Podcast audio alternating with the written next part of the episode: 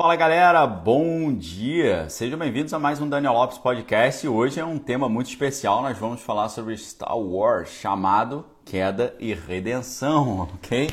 Star Wars é par excellence, por excelência, a jornada do herói do Joseph Campbell, né? Então é realmente aqui uma, uma oportunidade única, né? Uma vez que imagino que a maioria de vocês, assim como eu, assim como a minha filha Sofia e muitos amigos, são aficionados né, por Star Wars, né? A gente gosta demais dessa franquia, a gente gosta demais dessa história e não somos só nós, são milhões e milhões de pessoas mundo afora que cresceram e ficaram fascinados com essa produção. E não é por menos, né? É uma franquia que bateu vários recordes aí e que marcou uma presença inacreditável na, na indústria cinematográfica. É um sucesso cinematográfico total, é simplesmente uma das obras de melhor uh, conteúdo que nós temos, assim, e é um sucesso inquestionável. Obrigado aí,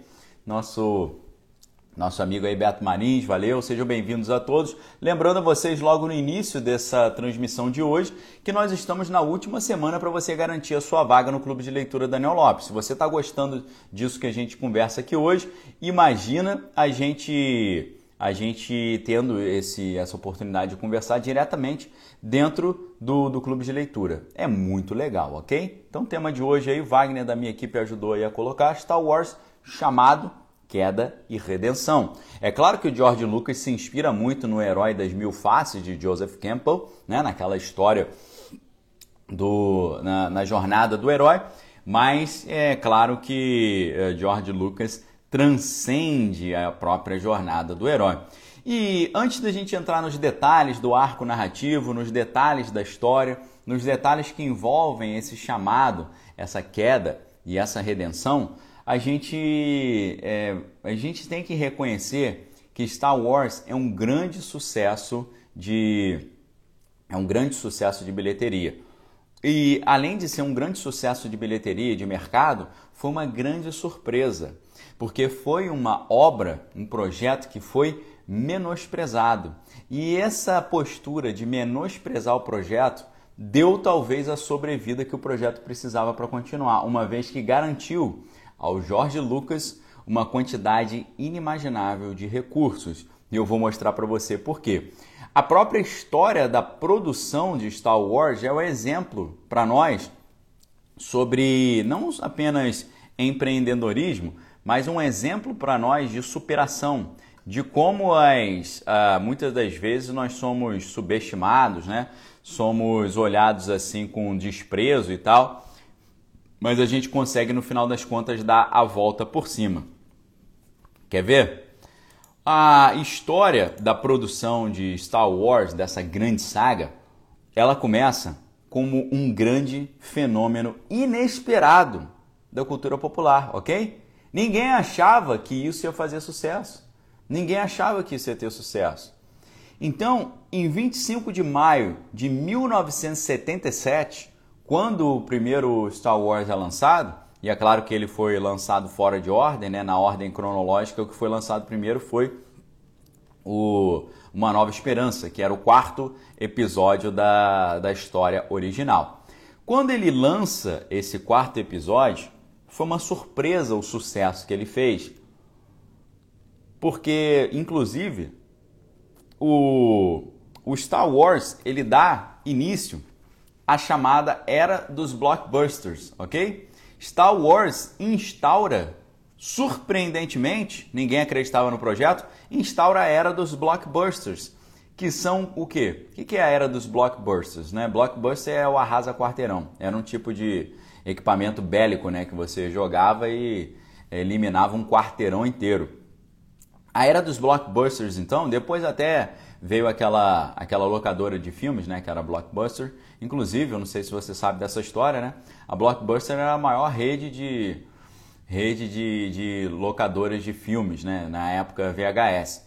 E a Netflix, ela surge como um serviço de entrega, de delivery desse dessas fitas VHS em casa, né? Foi assim que surge a Netflix. Depois ela com recursos para poder investir em tecnologia, transforma a sua proposta numa proposta de ter o streaming, né? que aí revolucionou completamente a maneira como nós consumimos o audiovisual e a indústria audiovisual, cinematográfica, né? e séries, filmes e seriados por aí. Então o que, que acontece? Ah, o, o, o, o primeiro filme, que o, o, o título original do primeiro filme Star Wars era meramente Star Wars.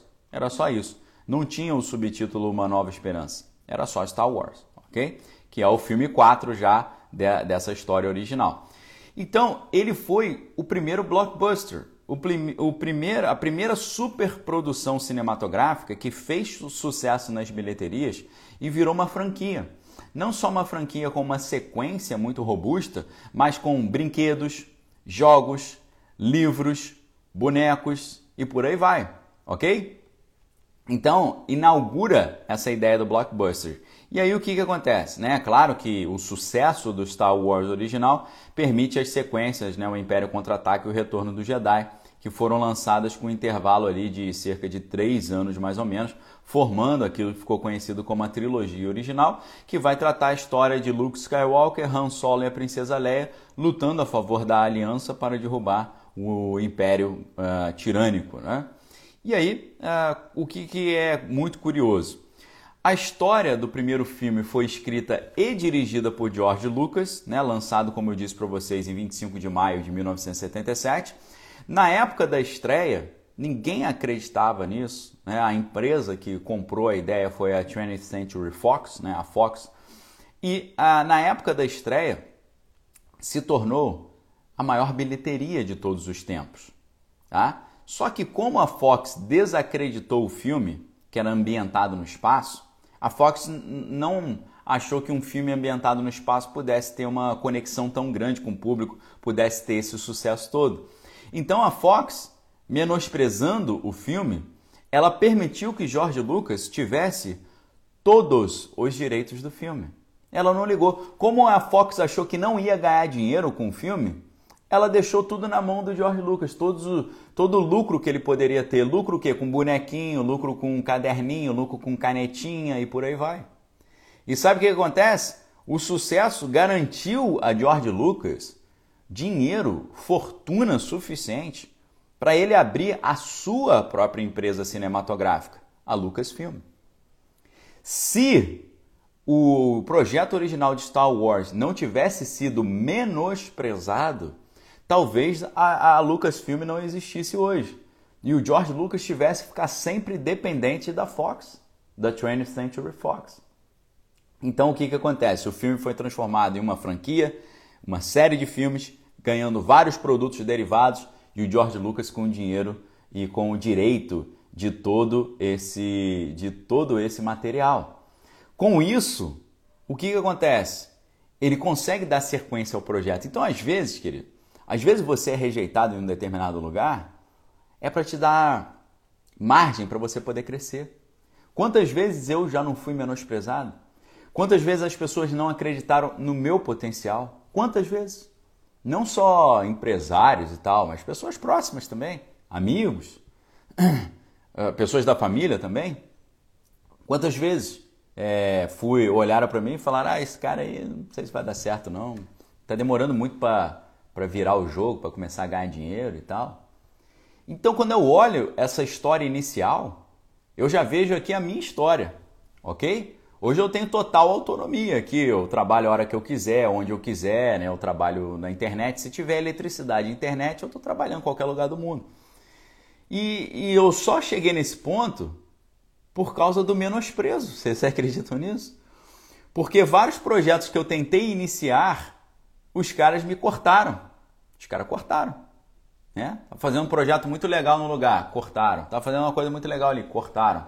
De forma que eles cortaram tanto que eu comecei a fazer do meu jeito. Eu e Deus. E a coisa começou a virar. Tá certo? Começou a virar. Começou a dar certo, graças a Deus. Hoje, se você somar minhas redes, tem muito mais do que um milhão de, de seguidores, né? Daqui a pouco, se, se o Senhor assim o permitir, no YouTube a gente está batendo só no meu canal no YouTube um milhão ali de inscritos, né? A gente está com 868 mil, algo assim. Então, o, o Wagner está falando né, que o cancelamento começa dentro de casa, né? Os primeiros a não aceitarem em nós são os mais próximos, né? Com certeza. Então, vejam só. A, a, o fato de, do projeto de George Lucas ter sido menosprezado mostra que aquilo foi o impulso que ele precisava para ele prosperar. Porque ele conseguiu ficar com 100% do retorno dos direitos desse seu produto. Se todo mundo tivesse olhado para o seu projeto ori original com ganância, ele não teria tido essa vantagem. Se todo mundo tivesse batido palma para ele, ele não teria tido essa vantagem. Um abraço aí pro Diário de Bordo aí, tá na área, Beat Shower, valeu Tom. Então, se ele tivesse sido louvado, hoje ele estava ainda dependente da 20th Century Fox. Mas como a Fox menosprezou, ele fez uma estreia com a maior bilheteria de todos os tempos, arrecadando 775 milhões de dólares e ganhando sete prêmios do Oscar.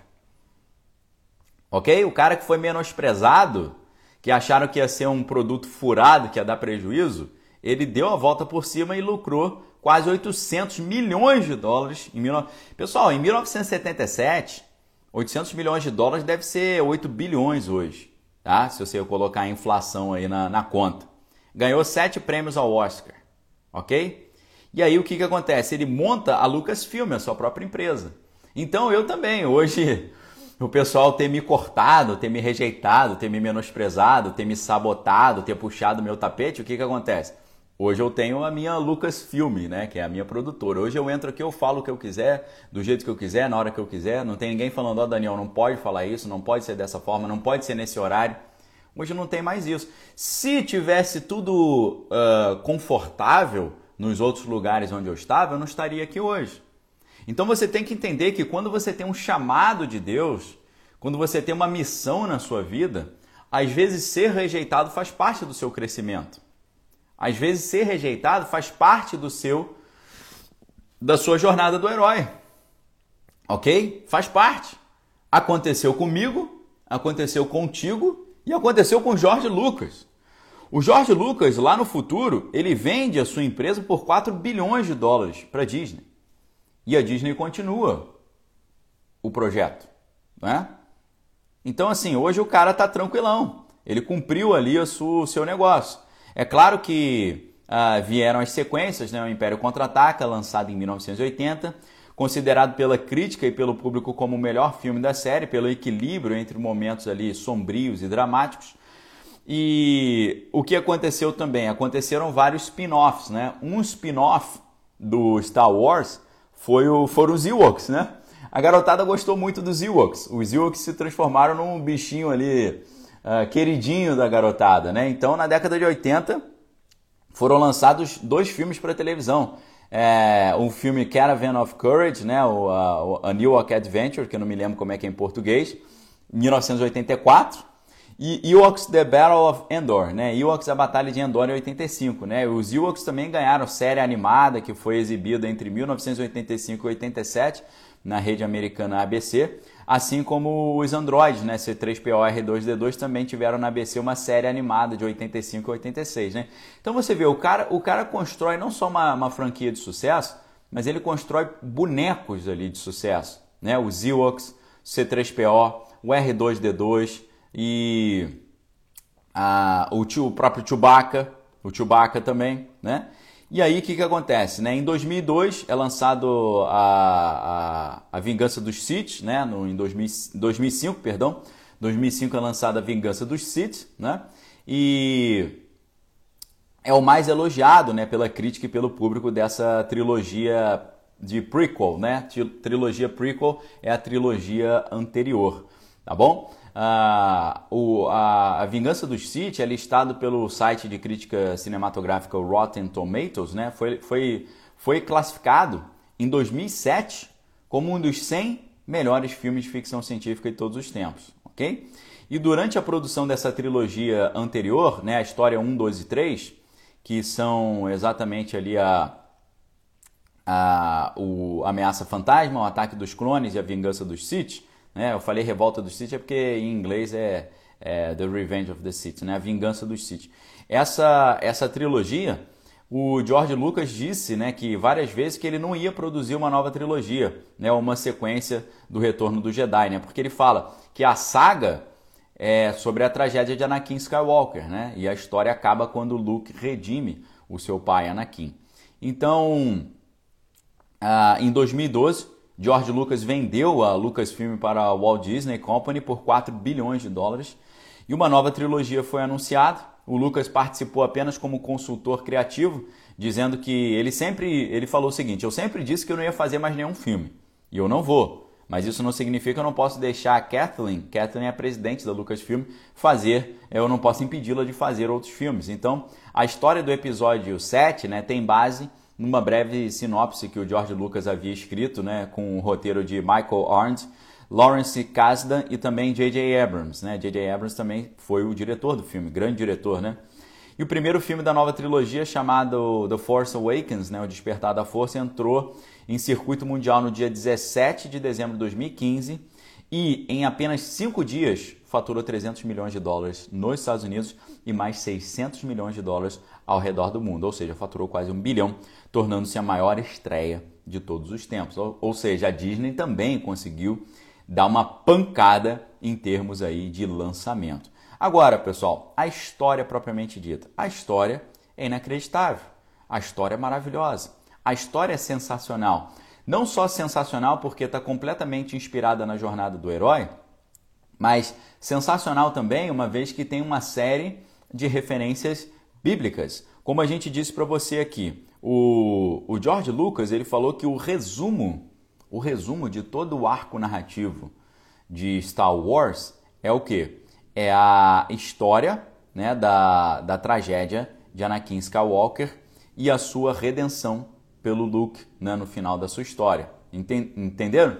Então, para, para George Lucas, o resumo da saga é a tragédia de Anakin Skywalker e a história encerra quando Luke redime o seu pai. Então, esse é o resumo. Por isso que eu estou colocando aqui para vocês que a, o título dessa conversa de hoje no Daniel Lopes Podcast é Star Wars chamado Queda e Redenção, ok? Então, a história de Star Wars, no final das contas, é a história de Anakin Skywalker. Anakin Skywalker ele tem ali a sua, o seu chamado, a sua queda e a sua redenção, ok? Então ele, o seu arco narrativo é muito completo, é muito bonito e é muito belo e nos toca profundamente porque vai tratar de questões muito profundas em termos de sentimentos humanos, né? Um, um, a relação do filho com o pai, o filho é inimigo do pai. Você vê isso com Davi também, né? Você vê Davi e Absalão. Davi na Bíblia tem esse problema com Absalão. Só que em vez do, do pai ter se desviado, foi o filho que se desviou. É como se o Luke Skywalker tivesse virado o Darth Vader. E no final das contas, quem acaba perdendo a vida é o, é o filho, né? Que é o Absalão. Aqui é o Anakin, que é o Darth Vader, né? Então, é uma história muito bela em termos desse arco narrativo, né? Você tem a relação do pai com o filho, tem aquela questão da descoberta da princesa Leia. A princesa Leia descobre que ela é irmã do Luke, ela e o Luke acabam se gostando assim, mas elas, elas, eles sentem que, né, poxa, nós somos irmãos, né? Depois eles concluem isso e você tem esse, esse triângulo ali, né? Uh, Luke, uh, Han Solo e Princesa Leia. Então, assim, é uma história muito bela, que te fisga demais. É, é muito difícil você não ser fisgado pela beleza de Star Wars. É muito difícil você não ser cooptado né, para, uh, para esse tipo de, de narrativa e da maneira como ela é construída, né, com atores tão, tão uh, expressivos. Né? Mark Hamill, né, o, o o Harrison Ford. Então, uh, o Wagner também está falando, né? Todos têm um desejo de redimir alguém próximo. Exatamente, né? A gente vê, às vezes, um pai que está afundado, na, às vezes, no, no, alcoolismo. A gente vê um tio que está quebrado economicamente. A gente vê um irmão que também está mal uh, na, na, na, sua vida. A gente está sempre querendo ajudar, né? E, e ver essa, essa redenção. Então, é exatamente isso. O Wagner também, da, da minha equipe aqui, está lembrando. Se você está gostando da live, convida alguns dos seus amigos para assistir com você. Ok? É só usar esse aviãozinho que tem aqui embaixo. Então convida a galera. Chama o pessoal para vir assistir essa live para a gente uh, continuar essa conversa ao vivo, tá bom? Tá aqui esse, esse deltazinho, essa gaivotinha, esse aviãozinho. Usa essa gaivotinha aí para chamar a galera, ok? Então vou colocar um pouquinho a capa aí para vocês. Olha que legal a capa que ficou aí do Thiago, nosso amigo, fez aí. Star Wars, chamado, queda e redenção. Você tem ali o Luke Skywalker já na sua maturidade. Você tem a Rey, você tem o Kylo Ren, você tem ali a Princesa Leia também. Então, é uma história que constrói um universo de personagens maravilhoso. Maravilhoso. É muito difícil você não virar fã disso aí. E o que é mais interessante na história uh, é que há uma série de referências bíblicas. Eu posso começar até por esse filme dos Ewoks que eu citei. Você vê que o filme dos Ewoks, que foi citado em 1985, se chama Batalha de Endor. Endor é o nome de um lugar na Bíblia. É o nome de um lugar na Bíblia. Você tem no livro de Samuel ah, no primeiro livro de Samuel, se eu não estou enganado, você tem a história da feiticeira de Endor. Endor era o nome de um lugar onde tinha uma feiticeira, que era uma das últimas feiticeiras que, remanescentes, que foram remanescentes da, da, da terra de Israel, uma vez que o rei Saul ele expulsou todos os feiticeiros do território, cumprindo aquilo que Moisés havia dito em Deuteronômio 18:9. Não se achará no meio de ti agoureiro, nem feiticeiro, nem prognosticador, nem necromante e nem quem consulte os mortos, porque quem assim faz é, pratica abominações a Deus e Deus lança fora da sua terra aqueles que assim atuam. Então Deuteronômio 18:9 fala contra a consulta aos mortos, fala contra a feitiçaria, fala contra a necromancia, que é você adivinhar coisa a partir do, da comunicação com os mortos, e dessa forma Saul cumpre isso e expulsa todos os feiticeiros ali de Endor. E aí você vê que George Lucas escolheu como título do segundo filme dos Ewoks, né? Ewoks, a Batalha de Endor. Então existe uma clara conexão bíblica aqui, uma referência bíblica direta. O, quando a gente olha a, o resumo que George Lucas fala sobre a saga, ele já disse: a saga é sobre a tragédia de Anakin Skywalker. E a história acaba quando Luke redime o seu pai. Ou seja, o, de onde vem esse nome? Né? Não o nome Skywalker, né? Skywalker é aquele que anda nas estrelas.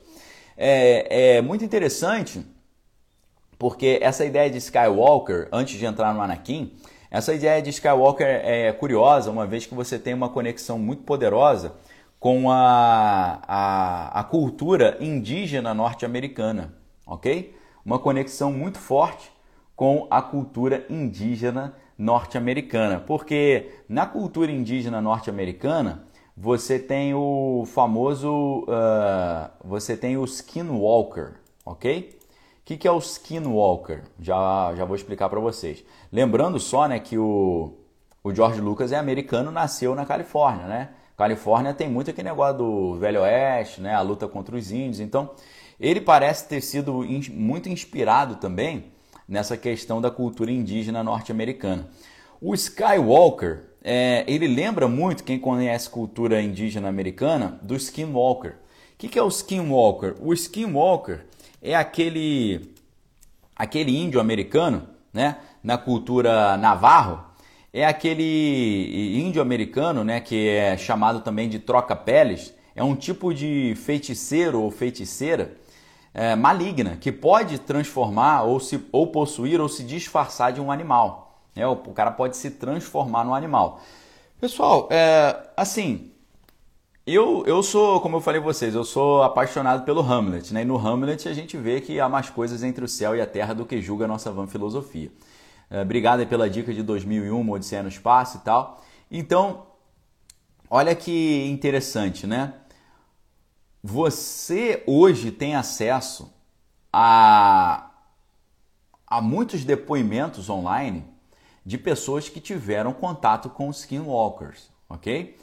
Tem um, um, um guarda florestal americano que é um índio americano, é um índio totalmente. Você olha o cara, você vê que ele é ele é Native American, né? Ele é índio americano. Mas ele é um índio americano que obviamente fala fala inglês e trabalha como guarda florestal. Ele é um ranger, né? Ele é um uh, ranger florestal que eles chamam, né? Se você olha as entrevistas com esse cara, das ocorrências que ele já atendeu, É negócio simplesmente inacreditável, porque ele fala sobre esses skinwalkers.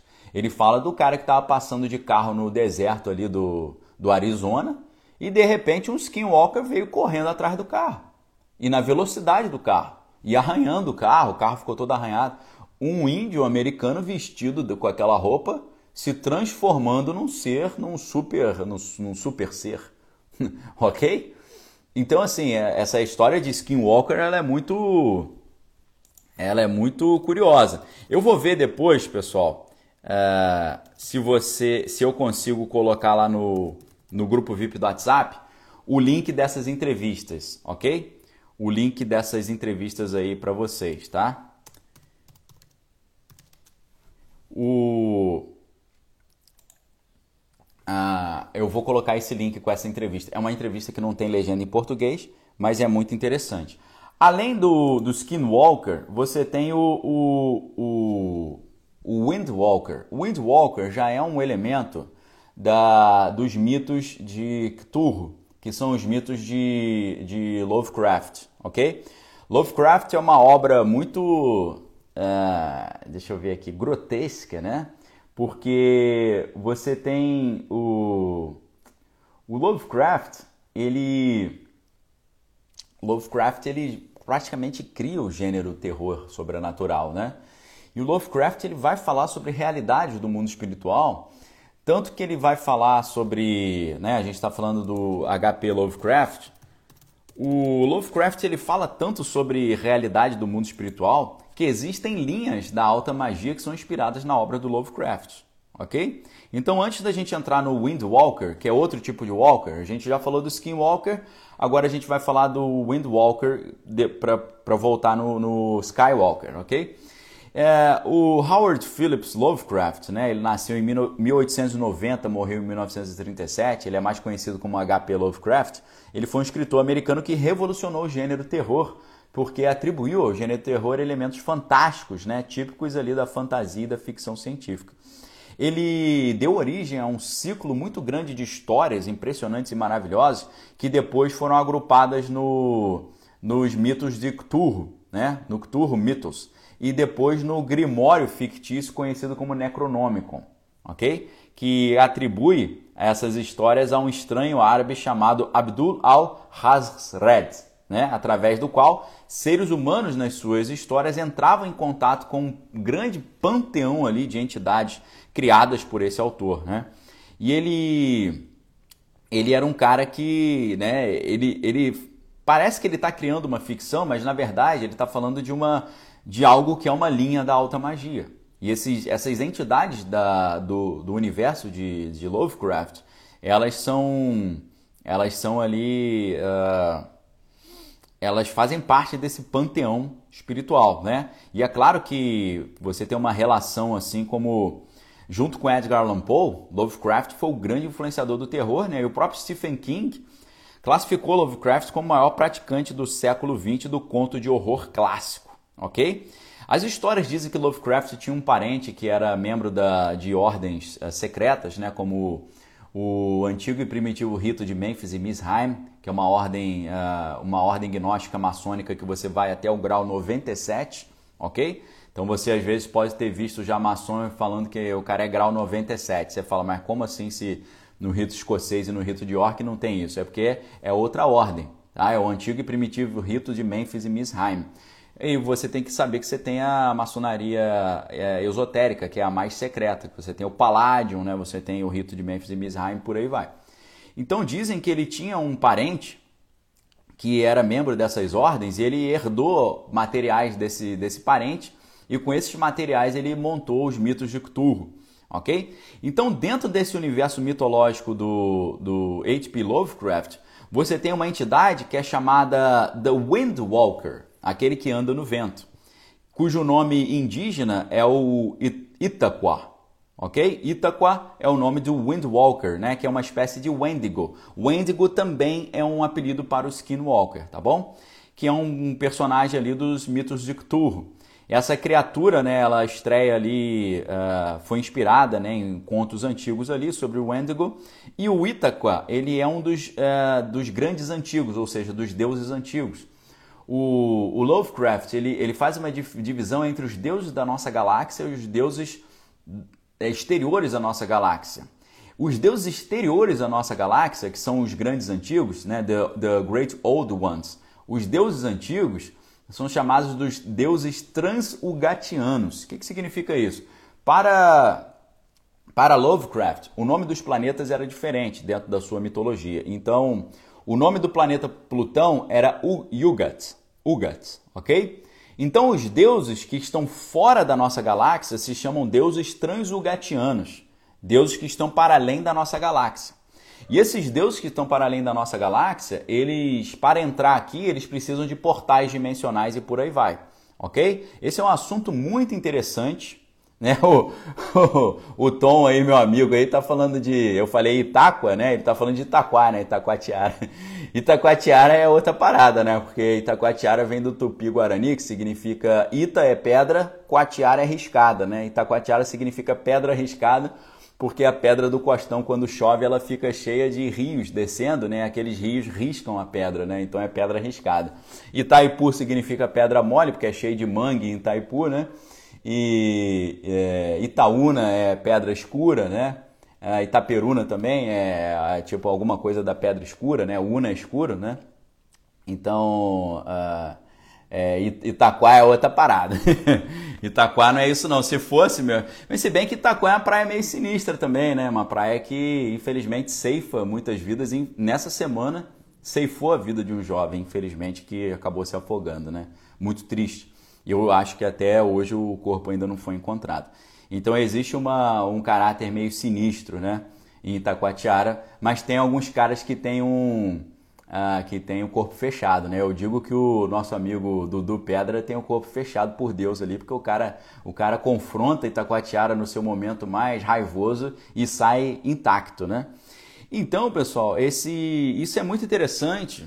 Isso é muito interessante na na cosmologia cristã também, porque na cosmologia cristã, o, o Tom está falando que encontraram o corpo do jovem. Valeu, Tom. Né? Infelizmente, né, nossos sentimentos aí para a família é, desse jovem, né? que foi uma situação que tinha jet ski, tinha todo mundo, mas é, foi muito angustiante porque a, a galera não conseguiu resgatar, o cara simplesmente desapareceu. A água estava muito gelada e estava muito escura no dia, né? então foi um negócio muito triste. Então, um abraço para a galera aí de Itacoatiara.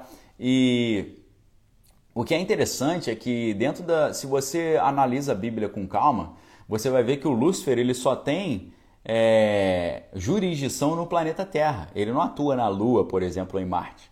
Na Lua e Marte são outras entidades que atuam e fora da nossa galáxia são outras entidades ainda mais diferentes que atuam, ok? O apocalipse vai ser quando os portais dimensionais forem abertos e essas outras entidades que estão presas vão conseguir vir para a nossa dimensão só com uma liberação divina, ok? Uma liberação divina, porque hoje não existe autorização divina para que essas entidades eh, venham à Terra, porque o arcanjo Miguel, que é o protetor do planeta Terra, assim como Thor o é na, na no universo cinematográfico da Marvel, uh, o arcanjo Miguel não, tem, não autoriza e não permite que nenhuma entidade não permitida adentre a Terra, ok? Tem uma conexão muito grande com a com a ufologia também. Segundo uma linha ufológica hoje, os ufólogos eles acreditam que existe uma confederação galáctica, ou seja, uma confederação de, de alienígenas, né? Que são liderados por um alienígena do tipo nórdico, que é um branco muito alto, que é o comandante Astar, né? E eles dizem que o comandante Astar ele está na, na borda da nossa galáxia, esperando a autorização para entrar na nossa galáxia para poder instaurar a instaurar a nova a nova ordem ou instaurar a nova era, que é a era de Aquários, em que o segundo Aleister Crowley, o filho divino Horus, ele vai ressuscitar e ele vai governar. Então Jesus deixaria de ser o Deus governante da era de peixes e a era de aquário seria governada pelo Horus ressurreto. E isso junto com essa galera que vem de fora aí, né? Então, assim, essa ideia de deuses transugatianos é muito interessante e faz um sentido também quando a gente olha a, a cosmologia bíblica também. Agora, o, o Windwalker, esse Itaqua, ele, ele aparece quando uh, de repente vem um vento forte e você não ouve barulho nenhum. Os, os animais ficam em silêncio, ok? Então é, é, as árvores ficam ventando e você não sente o vento. E depois você ouve o barulho do vento e as árvores não estão se mexendo, ok? Então ele acontece meio assim.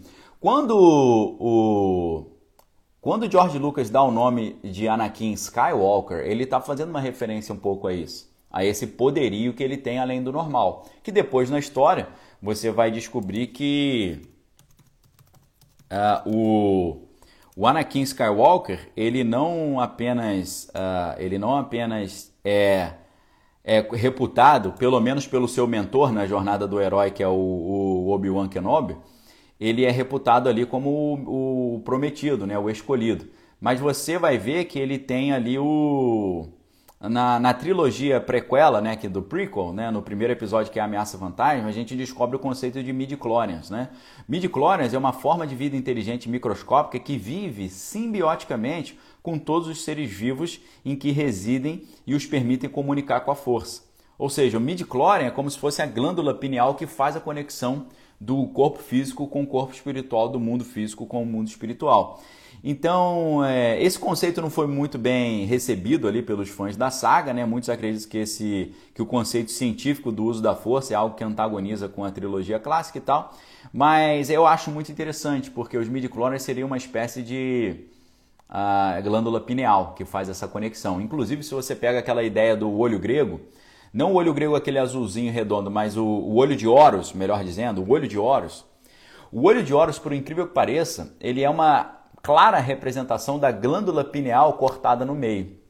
A gente diz né, que o, o Ajna Chakra é o chakra do terceiro olho, aqui no centro da testa, e é exatamente onde fica a glândula pineal. A glândula pineal, em nós humanos, ela não tem, não tem fun função visual.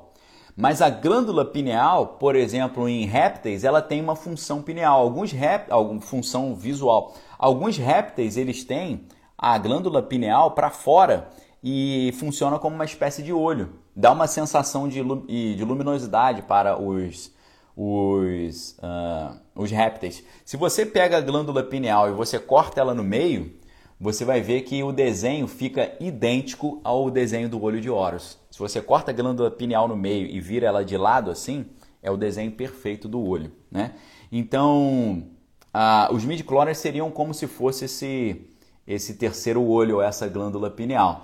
Na verdade, né, funciona muito, além de ter uma referência bíblica, Star Wars tem uma referência um pouco de, da, das religiões orientais e indianas, né, do hinduísmo também. Você vê que o, o, o Yoda, enquanto mestre, ele é quase um mestre hindu, né, quase um guru indiano. Né? Então Yoda ele tem essa questão ali do, de quase como se fosse um guru indiano, né?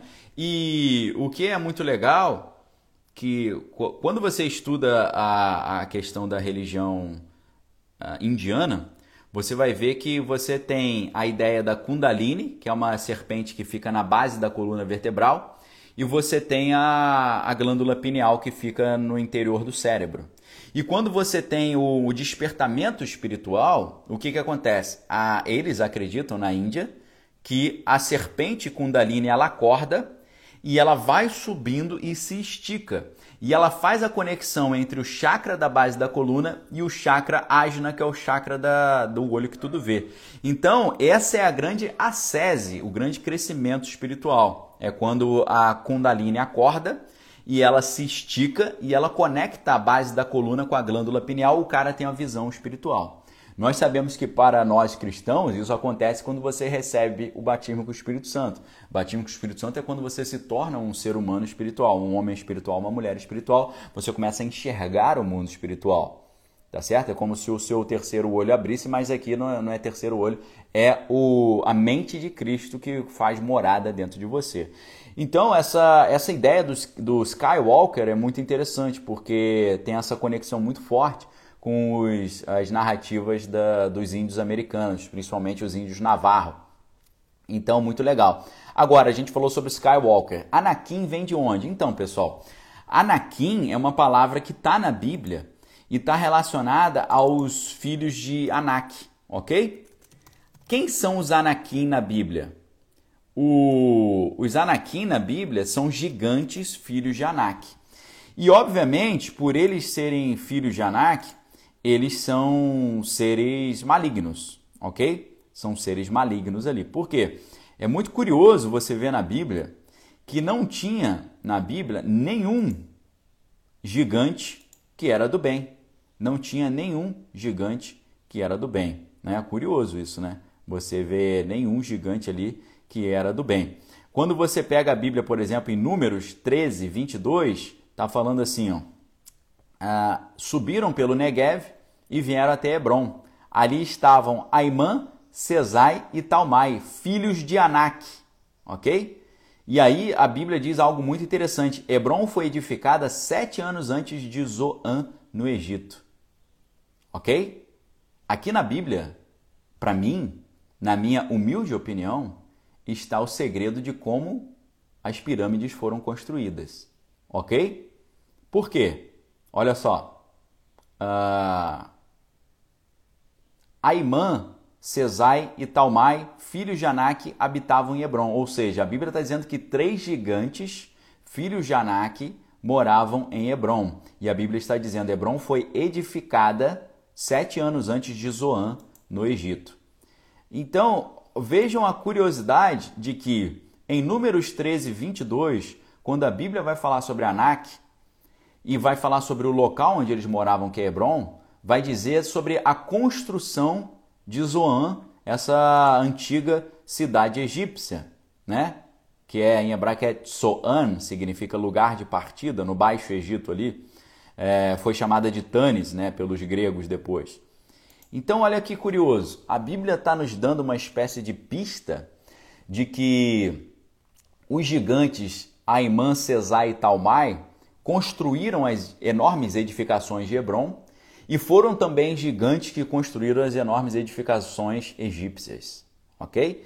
Então, a, aqui nesse versículo bíblico, você vê os filhos de Anak. Anak, então, é o nome desse gigante que depois vai gerar filhos, três filhos gigantes, Aimã, Cesai e Talmai. E o, na, na, na, nossa história em quadrinho Kelev, o caçador de gigante, a gente trata da luta de Caleb, que é Kelev em hebraico, contra Talmai, ok? Então a nossa história em quadrinho Kelev, o caçador de gigante, vai tratar exatamente disso, tá bom?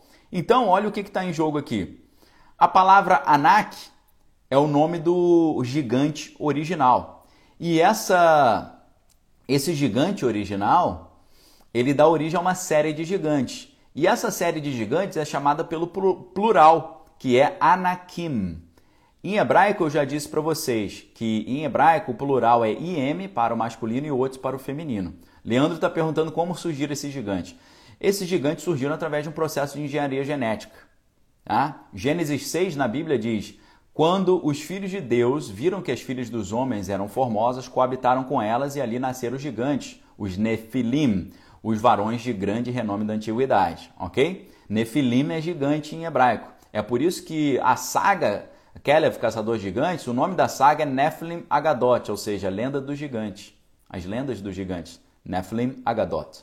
Então, a, a origem deles é uma anjos caídos fazem um processo de rito de fertilização com as mulheres, produzem um exército maligno para tentar destruir o povo de Deus, produzem os gigantes, os varões de grande renome da antiguidade, como a Bíblia chama, né? os Giburim, que são os varões valentes da antiguidade. Então Anak é um desses gigantes. Os gigantes são criaturas dos anjos caídos, ok? Fabricados como um exército do mal para destruir o povo de Deus. A Rosângela está perguntando aí onde adquirir o Kelev Caçador Gigante. O Kelev Caçador Gigante, a nossa história em quadrinho está esgotada. Mas eu vou, eu vou designar alguém para resolver isso, ok, pessoal? Vou designar alguém para resolver isso, porque eu sozinho não consigo resolver, eu reconheço a minha limitação.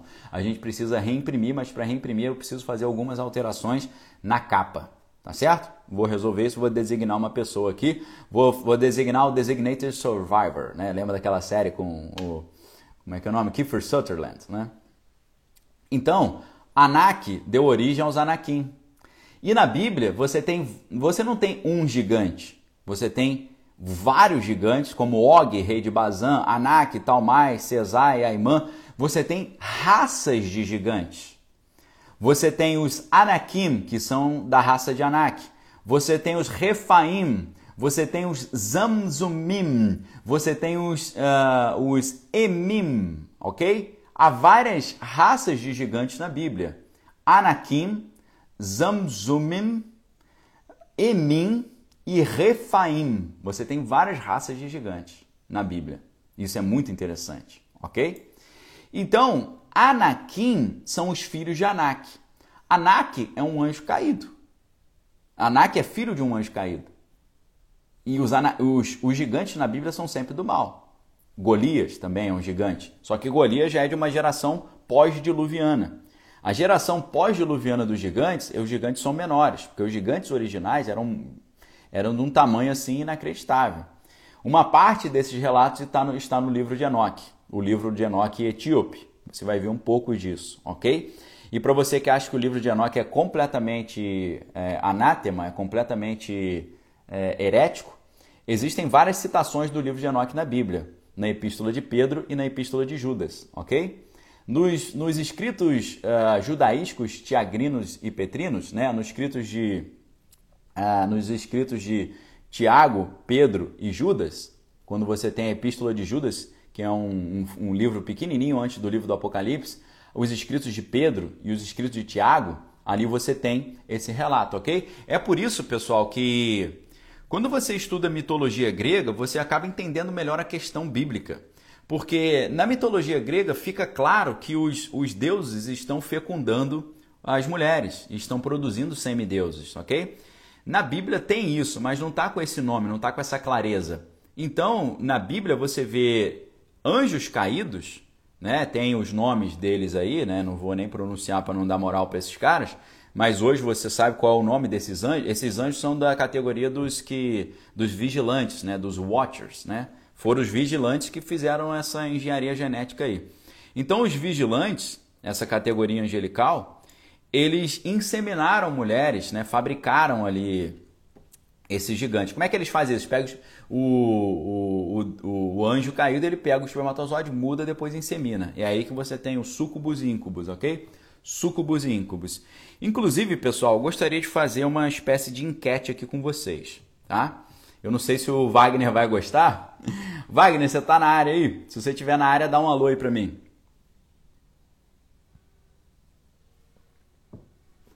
Tem gente que perguntou se a minha estante é, é original. É, eu vou mostrar para vocês agora que ela é original, ela não é de papelão, ok?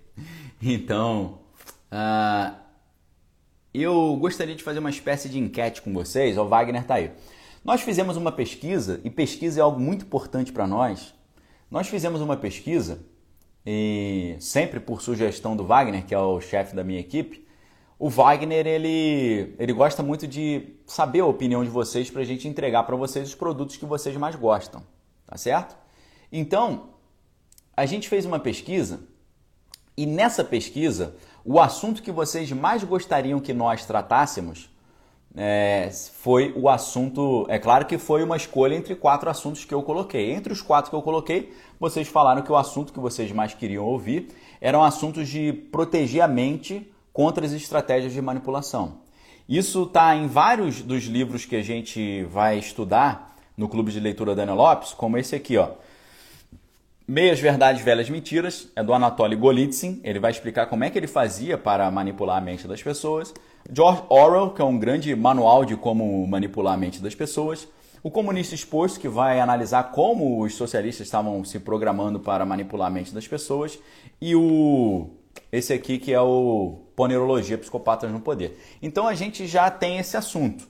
Eu sei que vocês gostam desse assunto porque vocês já vocês já ah, falaram isso na pesquisa. Agora, um outro assunto que eu sei que a galera gosta demais é esse assunto do, do mundo espiritual, né? O mundo espiritual, a, a guerra do mundo espiritual, as sociedades secretas. E aí é uma série de outros livros que os livros mais interessantes eles não estão aqui comigo. Mas eu, eu tenho uma prateleira aqui que é a prateleira só da seção do descarrego, que é só dos livros sinistros, ok? Vou pegar alguns aqui para vocês, só para vocês entenderem um pouquinho o drama do negócio, tá? Deixa eu pegar aqui. Ó. Esse aqui é a minha fileira da, da sessão do descarrego aqui, ok? Uh, deixa eu ver aqui. Tá, tá bom esse aqui. Olha só o que, que a gente tem aqui. Peguei um calha-massa, ficaram os livros até caídos ali. Olha só. O pessoal do YouTube não está conseguindo ver, mas no Instagram está conseguindo. Então, pessoal, eu tenho uma série de livros, como por exemplo Sons of Fire, né? Mastral uh, Prophecy, Politics and the Supernatural, Política, Profecia e o Sobrenatural, do Lee Marzulli. Satan's Underground, tá? da Joanna Michelson. A gente tem aqui, eu não vou falar esse nome, mas fatos e ficção sobre esse assunto, ok? Temos esse aqui, o templo no centro do tempo. Inacreditável esse livro. Nós temos esse aqui, ó, Forbidden Gates. Olha esse livro aqui. O, o subtítulo é Portais Proibidos: Como a genética robótica, inteligência artificial, biologia sintética e nanotecnologia e o melhoramento humano anunciam a chegada da batalha espiritual tecnodimensional. Ok? Vai falar sobre inteligência artificial ao final dos tempos. Nephilim Stargates: Os portais dos Nephilim. O ano 2012 e o retorno dos sentinelas ou dos vigilantes, dos Watcher. E você tem aqui o Lúcifer Destronado, que é do, é do William Schnoebelen. Esses livros todos vão tratar dessa parte mais da, da alta magia, da espiritualidade, os livros, uh, as sociedades secretas e tal. Então, uh, vocês. Isso aqui é uma parte dos livros. Os livros mais quentes não estão aqui. Eu guardo eles num lugar bem especial. Ok? Então, uh, vocês gostariam de ter um, um produto Sobre isso, vocês gostariam desse tipo de conteúdo?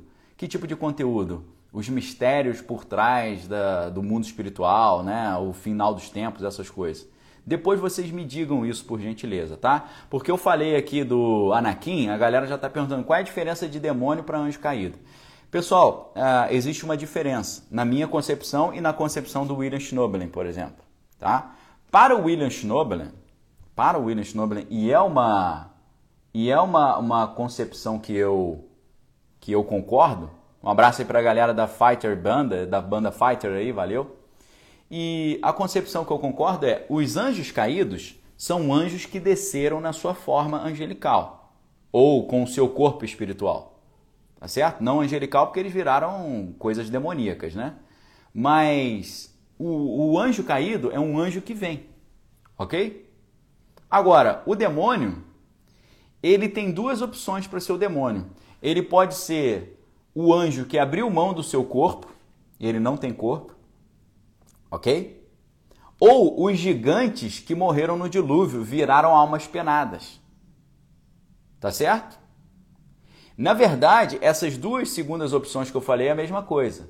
A primeira opção são os anjos caídos, os anjos que desceram na sua forma com o seu corpo e um outro grupo de anjos que são anjos que fizeram algo diferente. E para isso você tem que pensar no filme Avatar. O que é o filme Avatar? No filme Avatar, no filme Avatar, preste muita atenção que isso aqui é coisa profundidade espiritual. No filme Avatar, os seres humanos querem invadir um planeta alienígena.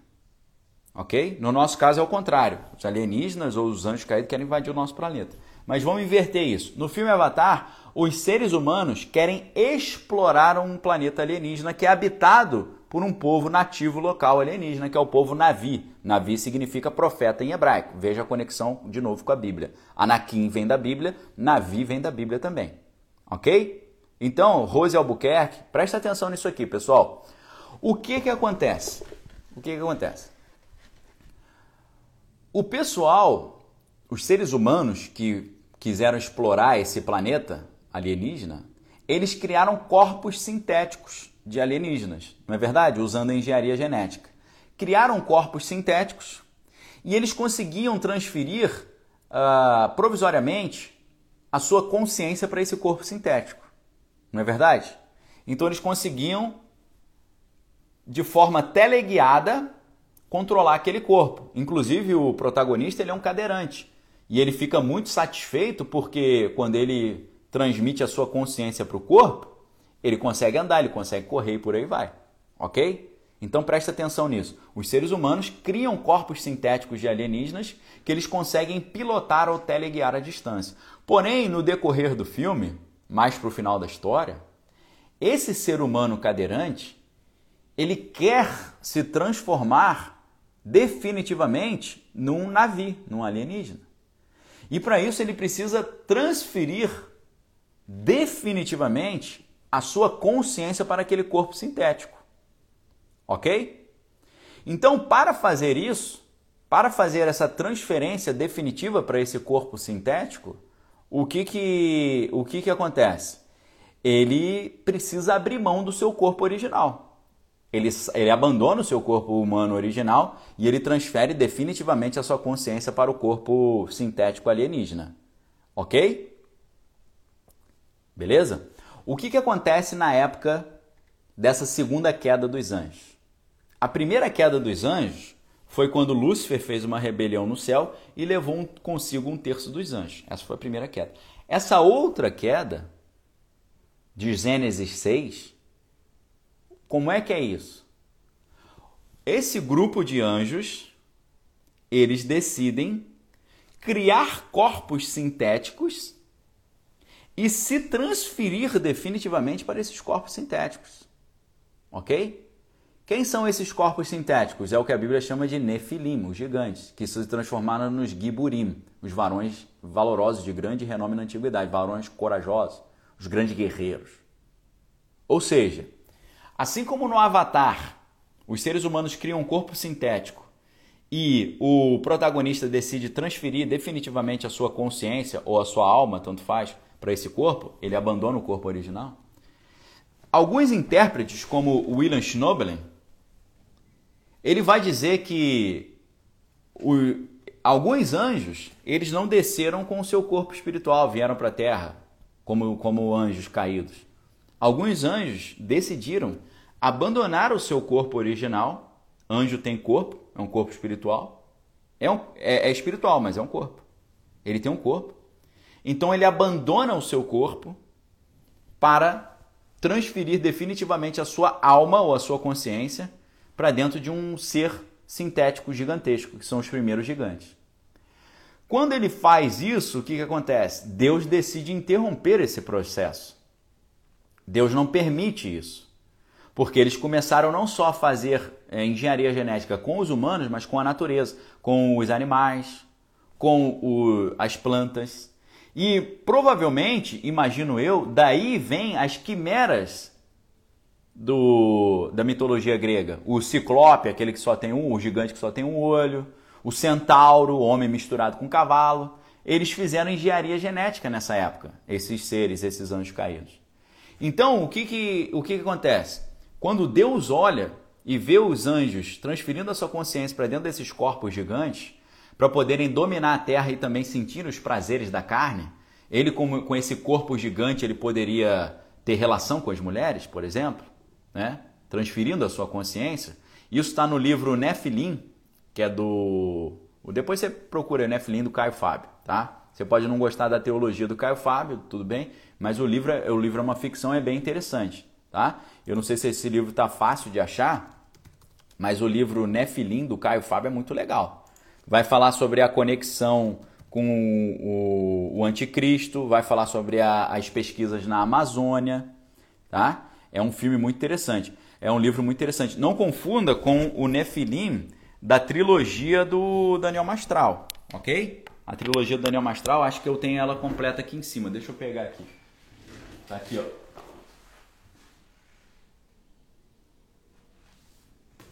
Aqui, ó. Que é uma trilogia muito interessante também, ok, pessoal? Tá? Deixa eu mostrar para vocês. Eu estou falando do Nefilim, que é um livro do Caio Fábio. Então, não o do Daniel Mastral, mas a trilogia do Daniel Mastral é muito interessante também. Você tem, eu tenho o primeiro é da versão antiga da editora BV Books. Você tem o primeiro que é o Quilaim, que é uma história sensacional. Quilaim é uma história. Isso aqui é tudo ficção, tá, pessoal? Tá bom? Estamos falando sobre ficção, ok?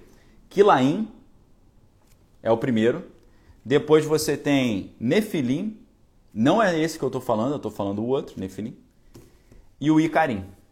Tá bom? Essa trilogia é muito legal. É muito legal, ok? Tem gente reclamando aí, pô, você citou Caio Fábio. Eu não estou dizendo que eu concordo com a teologia do Caio Fábio. Apesar dele ter sido meu vizinho e eu ter sido amigo do filho dele, o Lucas.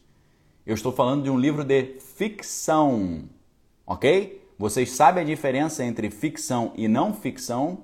Eu estou falando sobre um livro de ficção, que vai contar uma história ficcional, ok, pessoal? Não sejam tapados, não sejam ignorantes, pelo amor de Jesus Cristo, ok? Tá bom? Estou falando de um livro do Caio Fábio que é uma ficção, é uma história que vai falar de viagem no tempo, vai falar de gigante querendo pegar menininha, vai falar de pesquisas do anticristo na Amazônia. É um, é um livro muito legal, de ficção. Ok? Ok? Sejam espíritos lúcidos, pelo amor de Deus, tá? Pelo amor de Deus. Eu não estou indicando nenhum livro teológico dele, estou indicando um livro de ficção que não vai falar de teologia nenhuma, tá bom? Então, pessoal, o que, que acontece? É agora que agora que está a grande questão. Quando esses anjos caídos transferem a sua consciência para os corpos dos gigantes, Deus manda o dilúvio. Quando Deus manda o dilúvio, sabe o que, que acontece? Eles morrem. Tá? Eles morrem. Tem algumas lendas que dizem que os gigantes atravessaram para as Américas, foram morar nas Américas e por aí vai, atravessaram o oceano andando, né? Até parece que dá para o cara atravessar andando, porque ele não era grande assim. Agora, quando esses gigantes morrem, o que, que acontece com a alma desse pessoal? Não foi para o inferno, mas também não foi para o céu. Ficou vagueando aqui na terra. Então, esses gigantes eram corpos gigantescos criados pelos, pelos anjos caídos, para onde eles transferiram a sua consciência. Só que aí Deus manda o dilúvio e mata todos esses caras. Quando Deus mata esses caras, a, a alma deles fica vagando pela terra. Então você tem uma grande diferença, segundo William Schnobelen, entre os anjos caídos que mantiveram o seu corpo e os demônios. Os demônios são os gigantes que foram mortos no dilúvio. E eles viraram almas penadas, viraram almas sem corpo, porque eles perderam, eles abriram mão do seu corpo original. Eles não têm mais esse corpo. E não tendo mais esse corpo, ele está sempre querendo entrar no corpo de alguém.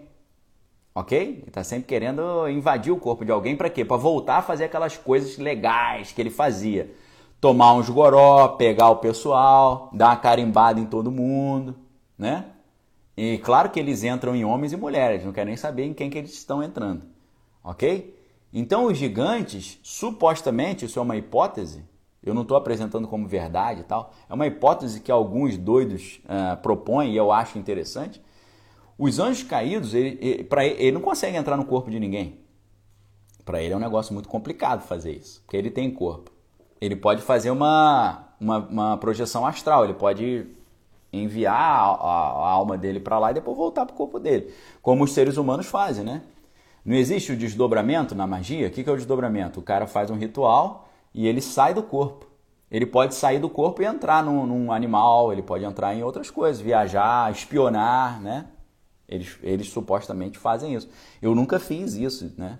E quem é de Deus não faz isso. Faz isso quando Deus manda fazer, né? Como uh, Ezequiel, ele foi transportado, a consciência dele foi transportada em tempo real para o templo de Jerusalém. Ele viu que no templo de Jerusalém tinha uma, tinha uma sociedade secreta dentro do templo com a portinha secreta onde eles estavam cultuando o, o deus Tamuz, né?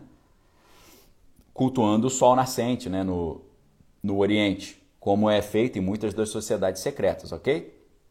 Então, Uh, só para a gente entender uma, uma diferença, né? Por isso que os, esses demônios que estão sempre querendo entrar no corpo dos outros, eles adoram beber, adoram a parte libidinosa, porque eles querem, eles são aficionados por isso, eles são meio tarados, né? Eles são ninfomaníacos, a gente poderia dizer. Os anjos caídos já são quase que como diplomatas, entendeu? São, os anjos caídos são, são arautos, são embaixadores, é um cara que é, em outra parada, gosta de fazer umas peripécias também, mas é outra vibe, entendeu? Então, uh, esse, esse livro, Nefilim, que eu indiquei para vocês, os dois são interessantíssimos.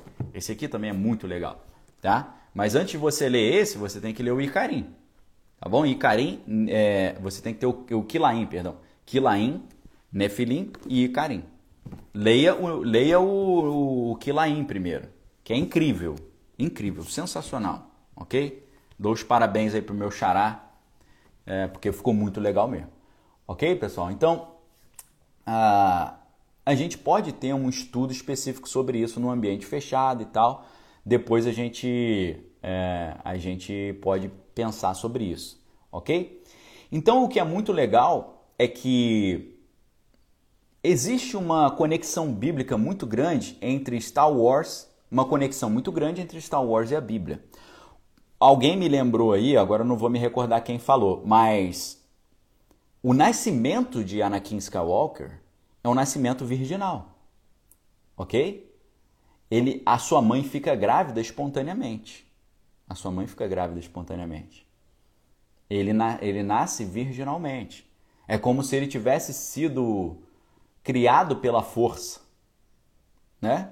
Em vez de ser ah, o Espírito Santo te envolverá e conceberás, como a Bíblia fala, né? com o anjo Gabriel falou para Maria, o, Espírito de Deus te envolverá e te cobrirá e conceberás. Né? Então, a Roxane está perguntando se os anjos têm corpo físico. Eu não falei que eles têm corpo físico, eu falei que eles têm corpo. Não é físico, é espiritual, mas é um corpo, ok? É, eu pergunto para você: Jesus ressurreto tem corpo? É a pergunta que eu faço. Jesus ressurreto, como é que era o Jesus ressurreto quando ele aparece depois da sua ressurreição? Ele era vento ou ele era corpo? Tomé não acreditou que era Jesus. Falou: Posso tocar em você? Tocou. Quero ver você comer. Jesus comeu. Quero ver você beber. Jesus bebeu. Ressurreto. Mas ao mesmo tempo ele sumia e aparecia em outro lugar, passava pela parede. Então não era a, aquela heresia do docetismo, que Jesus era como se fosse um algodão doce ou como se fosse um Gasparzinho, um fantasminha camarada, né? Jesus, ele, Jesus ressurreto, ele tem um corpo, só que é um corpo espiritual, né? Ele comia, comia, bebia, bebia, conseguia encostar nele, conseguia mas é um corpo diferente. É um corpo, mas não é um corpo físico. Então é, é esse que é o corpo dos anjos que eu estou falando. O corpo dos anjos é semelhante ao Cristo glorificado. Quando os três anjos foram visitar Abraão em Gênesis 18, os três anjos chegaram lá e comeram, beberam e conversaram e se abraçaram e foram embora. Ok? É isso. Quando o anjo foi chamar Gideão, uh, Gideão conversou com o anjo como se fosse uma pessoa. Quando o anjo foi chamar Manoá, que era o pai de Sansão, o, o anjo falou para ele: coloca um sacrifício em cima da pedra. Aí ele, aí ele colocou. Aí o anjo pega um cajado, encosta o cajado no sacrifício, o cajado pega fogo e tal, é consumido. Então a gente tem que entender, tem, tem, é, é, é, o mundo espiritual ele tem as suas particularidades, né? E a gente não pode esquecer que existe toda uma uma taxonomia, uma, um universo de seres angelicais. Né? Você tem Ishim, Refaim, é, Refaim não, perdão, Ishim, que são os seres humanos, vocês têm o Erelim, que são os seres, uh, os seres uh, Erelim, eu me esqueci o que é, os seres elétricos, você tem os Hashmalim, você tem o Bnei Elohim, você tem os próprios Elohim, você tem o Serafim, você tem Querubim, você tem Arcanjo, e por aí vai. Entendeu? Então, é, é um negócio é interessante. Agora, como é que é o nascimento de Anakin Skywalker? É um nascimento virginal. Exatamente como semelhante ao de Cristo, ok? Só que o grande problema é que o nascimento virginal é algo que o inimigo vem tentado copiar desde os tempos antigos, ok? Por isso que Aleister Crowley, que é o maior satanista da história, ele vai exaltar o Horus, que é o Filho Divino, é o Filho de Deus morto e ressurreto. Exatamente como Tamuz, morto e ressurreto, celebrado na quaresma. Né? A quaresma é aqueles 40 dias que Tamuz ficou morto. Era uma, fe... uma... A quaresma é uma festa babilônica, uma festa egípcia que passa para a Babilônia, que passa depois para a Grécia, passa para Roma e de Roma vai para a Europa e da Europa vem para o Brasil também. Então é um sincretismo. São festas, são festas pagãs com uma roupagem cristã. Assim como acontecia o sincretismo aqui no Brasil. Os escravos usavam esse sincretismo para continuar cultuando os seus deuses uh, uh, originais com uma roupagem é, cristã, né? uma espécie de, de cobertura, ok? Então, como é que é o nascimento de Horus? O nascimento de Horus é um nascimento virginal também, porque Sete, que era o deus do mal na, na mitologia egípcia, Sete, por inveja, ele mata o seu irmão Osíris e dilacera o seu irmão Osíris e espalha os pedaços do seu corpo por todo o Egito. E aí a esposa de Osíris, que era Isis, que era, tinha, era uma espécie de bruxa, através da magia ela consegue reconstruir o corpo de Osíris, mas ela simplesmente não encontra o órgão masculino de Osíris, o órgão sumiu. Então esse órgão ela substitui por um órgão é, postiço, uma prótese, um órgão de madeira, e tendo relação com ele, mesmo com esse órgão fictício, ela engravida de Horus, através da magia. E Horus nasce aí como filho divino. É por isso que existe uma conexão muito grande entre Horus e o Apolion, ou o Abaddon, ou esse, esse espírito do abismo que vem. Né? Apolion vem de Apolo. Apolo a gente tem a gente tem a concepção de Apolo como deus da luz, né? o deus do, dos estudos, o deus da ciência, o deus da claridade, o deus que inspirava as sibilas de Cuma, né? que inspirava o oráculo de Delfos, o deus que trazia o, o conhecimento à tona. Mas Apolo, na verdade, é, é, dá origem à palavra polêmica. E Apolo também é o deus da morte súbita, é o deus da, da destruição, é uma espécie de destruidor. Apolo também é um destruidor. Então a gente tem a ideia do Apolo, o cara da patrono das artes, mas na verdade Apolo também é o da destruição, da morte súbita, né, da, da polêmica, polêmica, polemos, a polem, é, Apolo tem a ver com isso. Então uh, vejam que uh, Aleister Crowley, que é o maior satanista, ele cultua Horus, porque ele teve essa incumbência no Egito.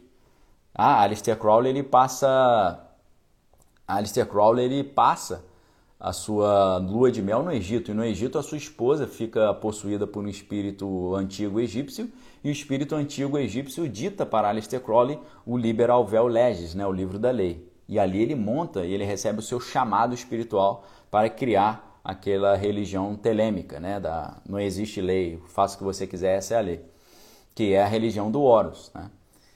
E então a, o nascimento virginal é algo que o, o inimigo tenta reproduzir desde os primórdios. Então, o nascimento virginal de Anakin Skywalker, a gente pergunta, é o nascimento vir, virginal do bem ou do mal? Porque ele não era o verdadeiro escolhido, né? Me lembro muito bem quando ele é seduzido pelo lado oculto da força e o Obi-Wan fala para ele: "Você era o escolhido, como é que você fez isso? Você foi enganado pelo Palpatine, pelo imperador, como é que você faz isso, cara?" E como é que foi o engano, né? Pra gente encerrar aqui, pessoal, como é que foi o engano de Anakin Skywalker, né? O engano foi que a esposa estava grávida e aí o Palpatine, que é um, um Sith disfarçado, é um cara do mal disfarçado do bem, está envolvido. Prestem muita atenção nisso, ok? A maior sociedade do mal que existia era uma sociedade oculta que tinha os seus representantes em vários postos elevados da estrutura de poder. Ok? Você tinha ali o Palpatine, Palpatine que, que se tornou o imperador, Palpatine que se torna o imperador, que na verdade é o Darth Sidious, né? Nasceu como Shiv Palpatine, mas o, ele assume o nome de Darth Sidious, assim como tem o Darth Vader, né? Então o Palpatine, ele ele é um cara que é de um grupo maligno secreto e ele está infiltrado no sistema do poder. Ok? Quem, quem for, quem tiver ligado aqui, tá pegando esse último recadinho que eu tô entregando, ok? Galera do YouTube, galera do Instagram, galera do Spotify. Palpatine é um cara que é um mago do mal, ok? Que era ali um senador e ele vai subindo ao poder no Senado da República como senador de Nabu, só que ele secretamente ele tem duas identidades, o Sidious e Palpatine, usando ambas para promover a sua carreira política. OK? Prestem muita atenção nisso. Palpatine é um cara que é um político, que na verdade é um membro de um grupo oculto que serve o mal. E ele está galgando poder através do sistema político. E ele, nesse, nessa ascensão ao poder, ele está vendo os seus oponentes. Quem é o seu oponente? Um jovem talento chamado Anakin Skywalker. Então o que, que ele precisa fazer com o Anakin Skywalker? Ou ele destrói o Anakin, ou ele seduz o Anakin para vir para o seu lado. Ele percebe que ele não consegue destruir o Anakin, porque Anakin é muito poderoso. E Anakin, sendo muito poderoso, num confronto, ficaria ruim para ele. Ficaria complicado para o Darth Sidious. Então o que, que ele faz? Ele decide seduzir o cara. E como ele seduz o Anakin Skywalker? Ele diz para o Anakin Skywalker: Olha só, eu vou te mostrar o futuro do que vai acontecer com a tua esposa. Então ele mostra, ele mostra a esposa morrendo no parto. E ele diz para o Anakin: Se você me servir, eu posso te ensinar a ciência oculta para ressuscitar os mortos. Aí ele fala: É possível fazer isso? O Palpatine fala: É possível, mas você tem que mergulhar muito profundo na, na, na religião Sith. E ele acredita nessa mentira, que seria possível ressuscitar a sua esposa, né? Então o que, que acontece? Ele mergulha na malignidade para tentar salvar a esposa, do, que, que na profecia morreria no parto. Só que a esposa morre no parto e eles não conseguem ressuscitá-la. Só que ela está grávida de gêmeos. E os gêmeos são quem? Luke e Leia. Tá? Luke significa luz e Leia é um nome bíblico também. Você tem a, as duas filhas de. As duas esposas de Jacó, né? Você tem a Raquel e Leia. Então Leia é um nome bíblico também. Então, o que, que, o que, que o Palpatine consegue fazer, assim como Satanás fez com um terço dos anjos? Enganar com mentiras e seduzi-los com a argumentação, com a retórica trazê-los para o lado do mal. Então ele traz o Anakin Skywalker para o lado do mal, achando que a força do mal, a força oculta, é mais poderosa que a força do bem. Então ele, ele gira a sua chave do bem para o mal. Só que o que é mais legal é que a sua esposa morre, os seus filhos são levados a um grande caos né, o seu mentor, o seu tutor, que é o Anakin Skywalker, ele fala: Você era o escolhido, por que, que você fez isso? Então ele perde os seus membros, os braços, dois, um braço e as duas pernas. Ele é queimado pela lava, mas ele é salvo pelos Sith e ele é ele é mantido vivo através de um sistema de um sistema uh, de um sistema como se fosse um ciborgue, né? Agora, lutando durante anos no mal, o que, que acontece? Anakin tem a possibilidade da sua redenção. Quem que vai matar lá na frente, no episódio 6, o, no Retorno do Jedi, quem que vai matar o, o Palpatine? O Darth Vader, que é o Anakin. O Anakin pega ele e joga ele no buraco. É claro que ele vai voltar depois no, na ascensão do Retorno do Jedi, sei lá, né? O último Jedi, me esqueci o nome do, dos filmes agora aqui. Ele volta, mas ele volta através de, uma, de um sistema também de magia, usando a díade do poder para poder reconstruir o seu corpo. Né? O que é muito interessante, essa, essa ideia também. Lá no The Rise of the Skywalker, né? a ascensão do Skywalker. Então, por que, que eu estou falando uh, sobre essa jornada? Por quê? Como eu disse para vocês, qual é o resumo da saga Star Wars. Para George Lucas, ele diz: a saga Star Wars é sobre a tragédia de Anakin Skywalker e a história acaba quando Luke redime o pai. É por isso que eu coloquei o título da nossa conversa de hoje, o que? É... Star Wars chamado Queda e Redenção. Anakin Skywalker tem um chamado do bem para ser o escolhido, mas ele foi enganado no meio do caminho e passou para o lado do mal. Mas no final, ele teve a oportunidade da redenção. Então, pessoal, assim como ontem à noite nós vimos que Raskolnikov teve uma oportunidade de redenção, depois que a Sônia ensinou para ele a história de, da ressurreição de Lázaro, Anakin Skywalker também teve a sua redenção. Ele termina salvando seu filho Luke Skywalker e matando ali o Darth Sidious, né, que é o, o imperador Palpatine, que era um senador, era o Shiv Palpatine e depois ele vira o imperador do, desse império maligno galáctico, ok? Então, é, no final das contas, o Anakin ele acabou sendo um salvador mesmo, né? Ele não foi aquele salvador, nesse meio tempo ele fez muita coisa errada, mas no final ele termina bem, porque ele se redime, ele pede perdão ao Luke, eles se reconciliam e ele faz uma ele faz uma obra, ele faz um ato heróico no final ali, e depois ele perece, ele morre, mas ele morre de uma forma redimida. Então o que eu digo para vocês, queridos, essa história é tão bela e é tão linda porque ela fala do chamado, da queda e da redenção. Eu não sei se você recebeu um chamado na sua vida. Todos nós temos um chamado. A Bíblia diz que a vontade de Deus é que todos sejam salvos. Então, você tem um chamado. E eu não sei se você recusou o seu chamado, se você já estava andando com Deus depois parou, se você no meio do caminho deu uma pipocada. Mas eu quero dizer, se Raskolnikov teve a oportunidade de redenção e se Anakin Skywalker também teve oportunidade de redenção, você também pode ter. Sansão, obrigado Cláudia. Cláudia falou de Sansão. Sansão ele cai, fica cego, é humilhado, mas no final ele pede para Deus, Senhor, me dá a força que um dia eu tive contigo, e Deus dá a força. O cabelo dele volta a crescer. E ele consegue no último ato da sua vida, eliminar mais filisteus do que durante a sua vida inteira. Então Sansão, muito obrigado, Cláudio. Sansão também teve a sua redenção.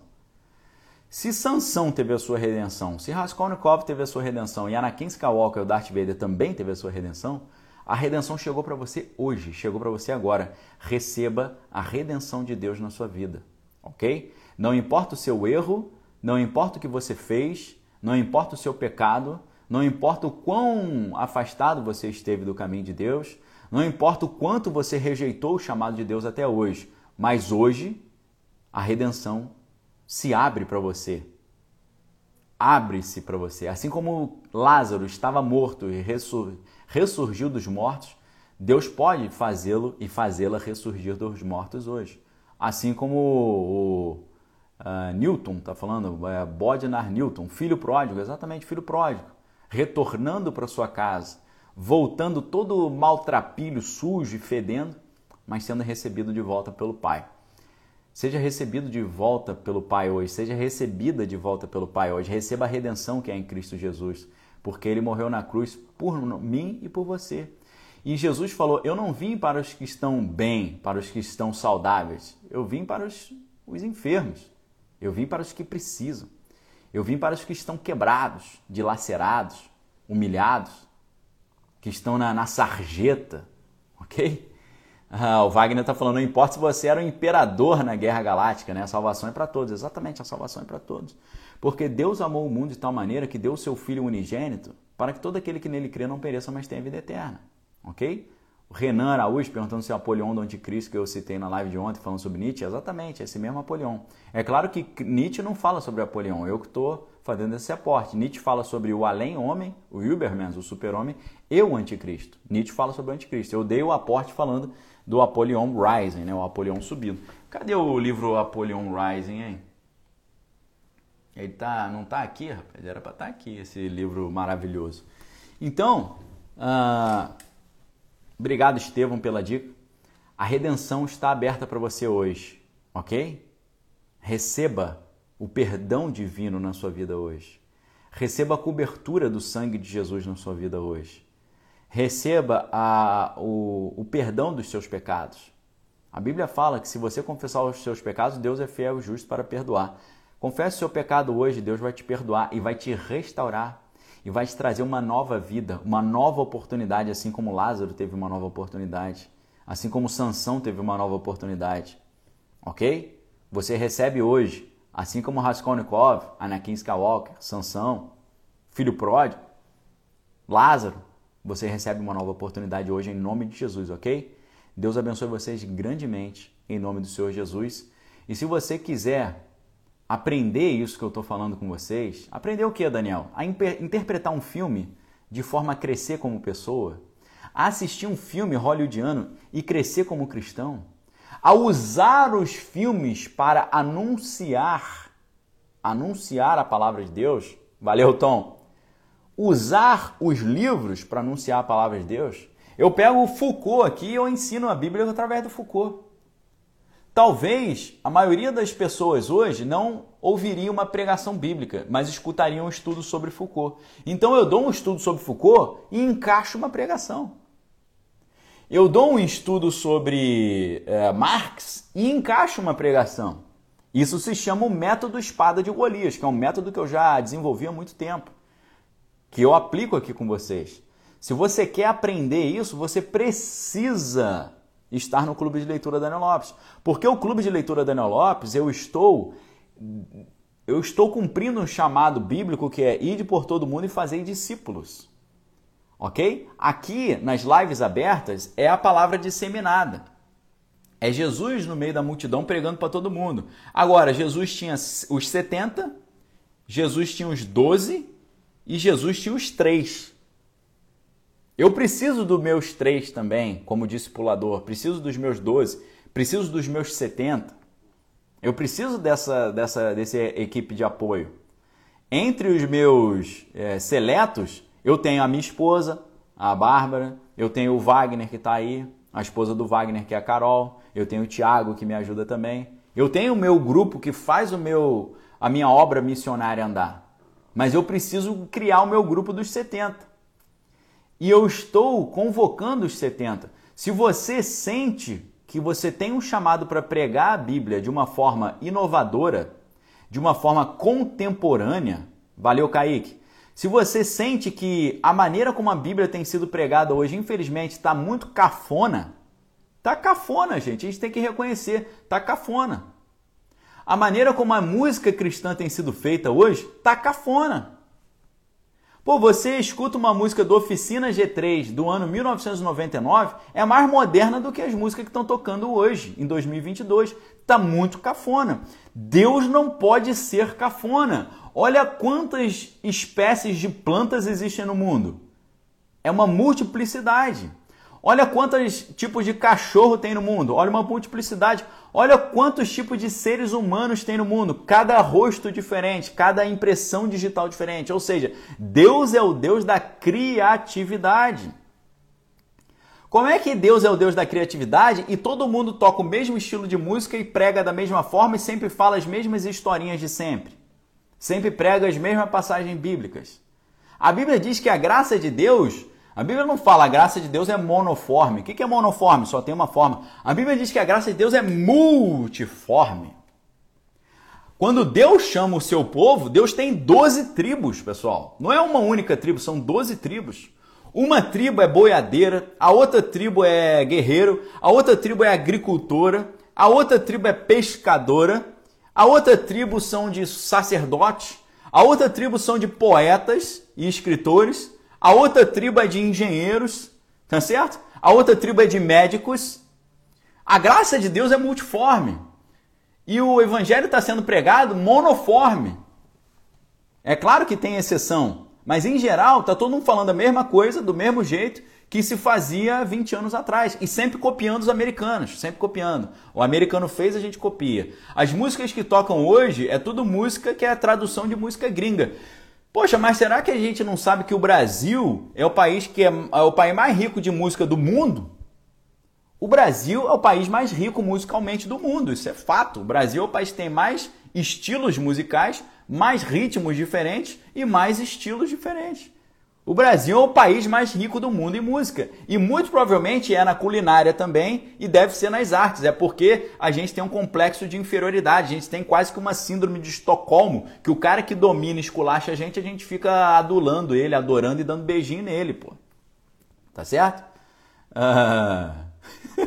o Tom tá falando, minha avó já dizia, meu filho, você você vai coisas, né? Eu dizia era mentirinha da Tintin. Exatamente. Agora, se você sente esse chamado a multiforme graça, se você sente que você foi chamado para pregar o evangelho de uma forma mais moderna, que atinja as gerações atuais, como é que a gente vai falar de Deus para quem gosta de Star Wars? Falando, oh, Jesus, naquele dia, de um jeito chatão. Por isso que eu digo para vocês, pessoal, o meu, o meu, um dos meus lemas, um dos meus lemas, o lema de Voltaire que era um cara nojento, era écraser l'enfant, em francês, esmague o infame. E é, foi por isso que os caras saíram metendo, metendo guilhotina em todo mundo. Esmague o infame. O meu, o meu lema é esmague a chatice. Eu tenho horror à chatice, aversão à chatice. Você está num culto pentecostal, que é uma coisa do Espírito de Deus movendo as águas, que é o sangue de Deus se movimentando junto com o Espírito do fogo de Deus, e aí o cara tá lá, Boa noite, irmãos. Tudo bem com vocês? Ah, pelo amor de Deus, gente. A Bíblia diz que Jesus pregava com autoridade e poder, com ousadia, com novidade. O apóstolo Paulo chega lá na Grécia e mete um somebody love nos, nos gregos. Chega para eles e fala assim, ó, vim falar de Deus para vocês. Eles falam, qual Deus você veio falar, rapaz? A gente já conhece todos os deuses. Ele fala, conhece nada. Eu vim falar daquele Deus ali, ó. Sabe o altar do Deus desconhecido? É desse Deus que eu vim falar. Ou seja, o cara usou a cultura deles para falar de Deus para eles. Usou a poesia deles. Paulo conhecia a poesia grega. Tá certo? Na, nas colinas de Marte, onde era o supra-sumo da intelectualidade. Paulo chega lá e mete bronca em todo mundo. Mete, mete bronca no Espírito Santo e chega para eles e fala: Eu vou falar do, do, do, Deus desconhecido aí que você botou, e eu esse Deus já era citado pelos seus poetas. Os seus poetas falaram sobre esse Deus que eu vim anunciar quando eles disseram: Por ele vivemos, nos movemos e existimos. Eles falam, eles, os seus poetas pregaram sobre eles, ou seja, ele usa a cultura grega para pregar o evangelho.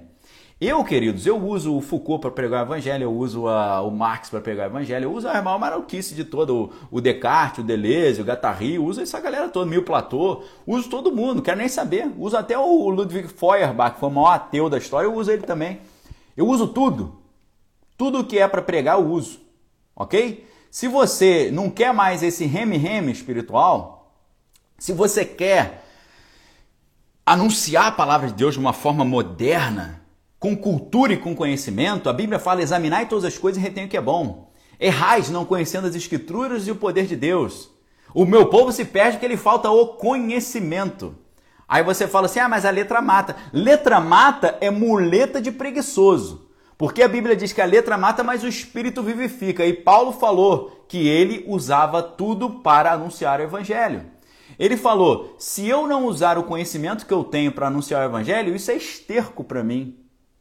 Se eu não usar a filosofia que eu aprendi para pregar o evangelho, é esterco. Se eu não usar a língua grega que eu aprendi, é esterco. Se eu não usar a poesia grega que eu aprendi, é esterco. São ferramentas estratégicas. É maneira de pescar. Jesus fala, qual é o chamado de Jesus para os primeiros apóstolos? Venham serem pescadores de homens e de mulheres. Como é que você pesca? Você pode pescar com rede ou você pode pescar com anzol. Como é que é com anzol? Você tem uma isca. A isca é o que atrai o peixe para você pescar homens e mulheres. O que é a isca? É o Star Wars. O que é a isca? É o Free Guy. O que é a isca? É o cinema, é a cultura, é a arte, é a literatura, é a poesia, é a música, é a filosofia, são as artes plásticas, são a, é a escultura, é a pintura, ok? É a ciência.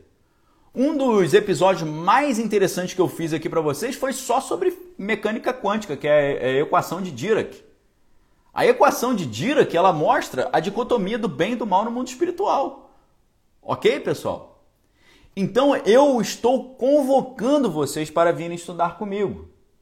Eu tenho meu, a multidão que me segue, 870 mil no YouTube, 119 mil aqui, 151 mil aí no Desvendando Original.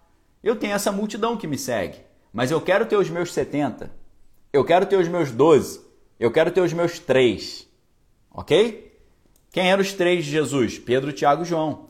Quem eram os doze de Jesus? Simão, Simão. É... Simão, Simão, que é Simão, o Simão Zelote, Simão Pedro. Tiago maior, Tiago menor. Judas Tadeu, Judas Iscariote. Nessa aí a gente já matou seis, né? Então você sabe a escalação do time, você sabe tudo aí que existe para saber, mas não sabe quem são os 12 apóstolos?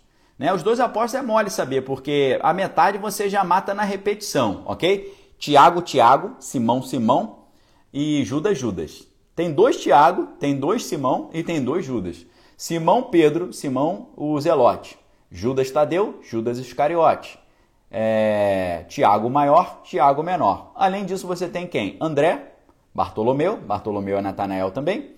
Você tem o João, você tem o Mateus e o Felipe, o Tomé e depois, né, claro, o substituto é o Matias, é o substituto. Então, você só precisa decorar os nomes de Tomé, Felipe, Mateus e João e Bartolomeu, porque o resto é Simão, Simão, Judas, Judas, Tiago, Tiago.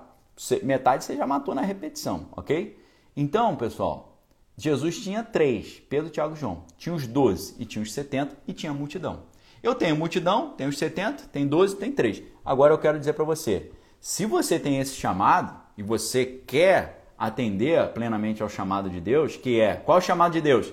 Ide por todo mundo pregar o evangelho a toda criatura. Quem crer e for batizado será salvo, quem não crer será condenado. Esses sinais acompanharão os que crerem. Em meu nome expulsarão demônios, curarão os enfermos. Se tomarem algum mortífero, não lhes fará mal nenhum. Ok? Então, o chamado é anunciar o evangelho, pescar homens e mulheres. Quais são as iscas que eu vou usar nessa pescaria? Aí é um negócio que é o que eu estou fazendo aqui para vocês.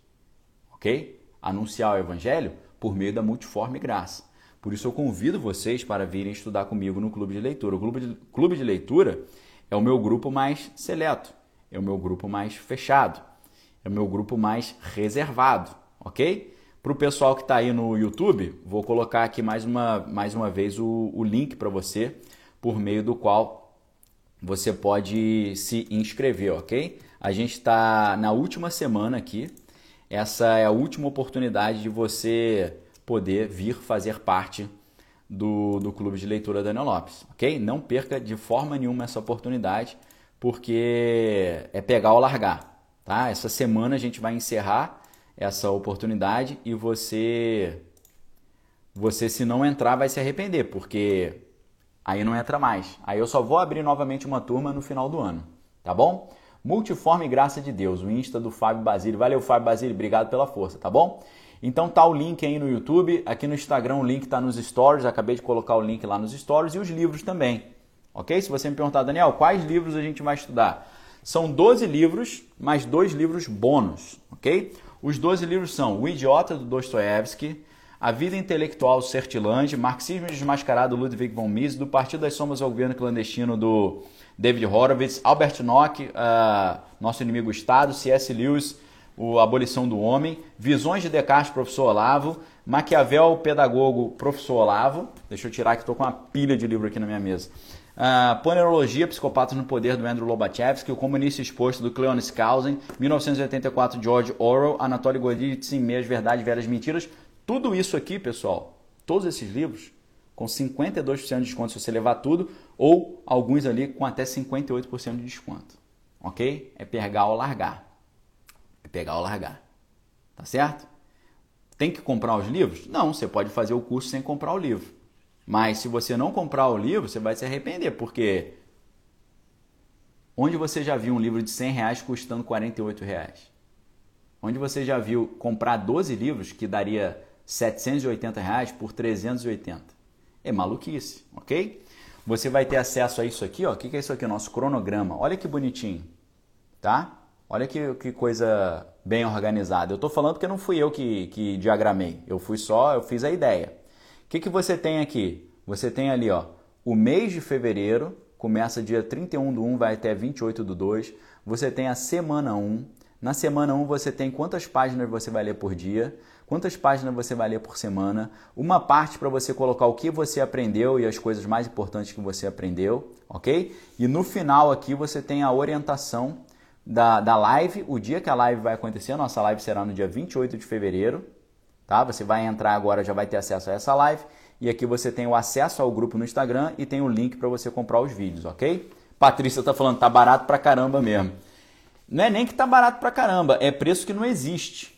Eu até peço essa ajuda para vocês. Se algum desses livros que estão aqui na, nesse grupo, só um livro que talvez você ache mais barato em outro lugar. Esse aqui, como é da, da editora Thomas Nelson, a gente não consegue o melhor preço de todos. Os outros livros das outras editoras, se você, por favor, encontrar um preço mais barato do que está na minha livraria, me avisa. Porque eu vou chegar para o pessoal da, da, da livraria e vou falar, ó, abaixa esse preço aí. Ok? Se você chegar e me falar, ó, Maquiavel ou a, é, Maquiavel ou a Confusão Demoníaca está mais barato em outro, outra livraria, eu quero que você me avise. Você precisa me avisar, porque eu vou chegar lá e vou falar, olha só, tá mais barato em outro lugar, vamos abaixar. Porque eu, eu me comprometo aqui com vocês a esses livros, tirando esse aqui, esse aqui eu digo para você, eu não sei se eu consegui o mais barato, tá? Tira o C.S. Lewis, os outros 11, se você achar mais barato, me fala onde é que tá. Por favor, tá bom? Então, Patrícia, não é, né, não é nem assim, ah, tá barato pra caramba. É inacreditável, é um negócio que não existe, ok? Por favor, se esses outros livros você achar mais barato em algum lugar, você me fala. Porque eu vou mostrar pro pessoal, ó, ó, tá mais barato lá no outro lugar. Eu quero entregar o mais barato para vocês, tá? Isso, você acha que é fácil isso? Isso aqui é um debate, galera. Isso aqui é um debate, tá bom? É um debate que eu faço com o pessoal. Eu cheguei pro pessoal e falei, em fevereiro eu preciso colocar o valor dos 12 livros, desconto de Black Friday. Os caras falaram, é impossível. Eu falei, não, é, para Deus não tem impossível, é possível. Aí eles falaram, não, mas a livraria toda com desconto de Black Friday não vai dar. Eu falei, não tem problema, eu só quero os 12 livros do clube de leitura. Ah, os 12 livros vai dar. Para quanto tempo você precisa? Eu falo, uma semana só. Ah, uma semana a gente consegue. Ok? E eu fico pesquisando. Eu olho quanto que tá os livros nas outras livrarias. E já aconteceu várias vezes do livro tá, na minha livraria tá 30 reais e na outra tá 28. Eu falo, ó, pode botar 28 aí.